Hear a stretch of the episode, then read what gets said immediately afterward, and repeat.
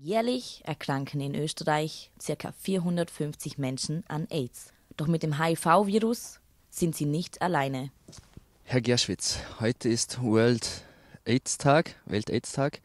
Ähm, warum betrifft Sie das Thema HIV ganz speziell? Das kann ich ganz einfach erklären. Ich bin seit 26 Jahren positiv, das heißt, ich weiß es seit 24. Ich habe also im Januar 1994 meinen allerersten HIV-Test machen lassen, der war dann gleich positiv.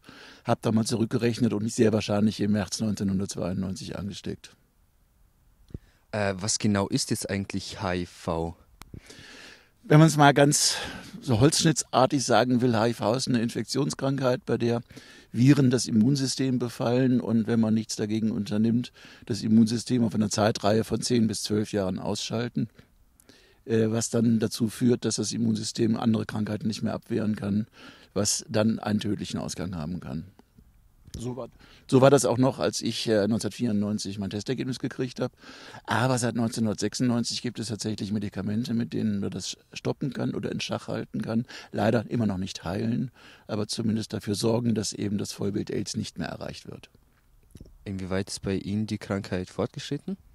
Äh, eigentlich gar nicht. Sie ist wirklich insofern gestoppt worden, dass meine Viruslast unter der Nachweisgrenze ist, schon seit vielen Jahren. Was bedeutet, dass das Virus in meinem Körper keinen Schaden mehr anrichten kann und ich kann auch niemanden mehr anstecken. Äh, wie steckt man sich denn an?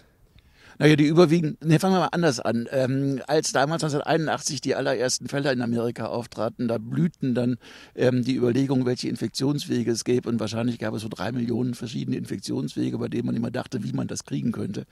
Mittlerweile sind es eigentlich im Wesentlichen nur noch zwei, nämlich ungeschützter Geschlechtsverkehr, intravenöser Drogengebrauch und ähm, theoretisch noch äh, wenn infektiöse Körperflüssigkeit in offene Wunden kommt. Das sind im Wesentlichen die Infektionswege, die heute noch existieren. Wissen Sie ganz genau, wie Sie sich angesteckt haben? Ungeschützter homosexueller Geschlechtsverkehr. Insofern bin ich ganz klassisch ein, ähm, erfülle alle Vorurteile, die man so zu dem Thema hat. Allerdings ist HIV schon lange keine Schwulenkrankheit mehr.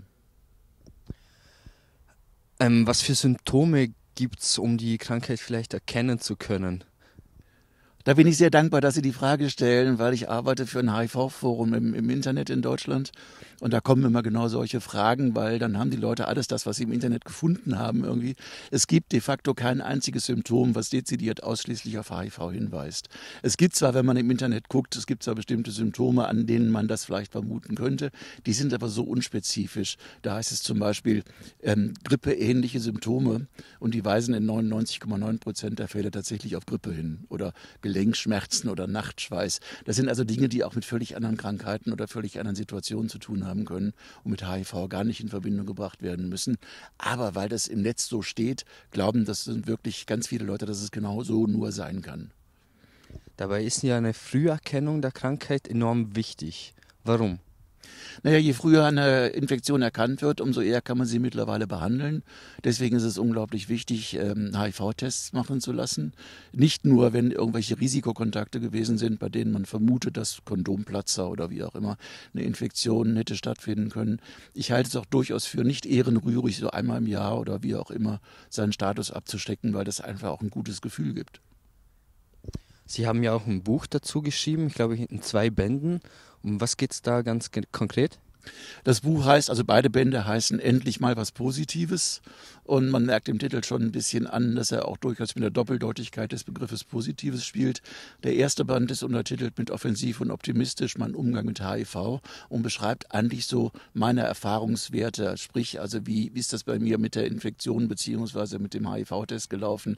Was ist danach passiert? Wie bin ich damit umgegangen? Wie habe ich dann die Zeit verbracht, um dann mich damit abzufinden, wenn man das so will?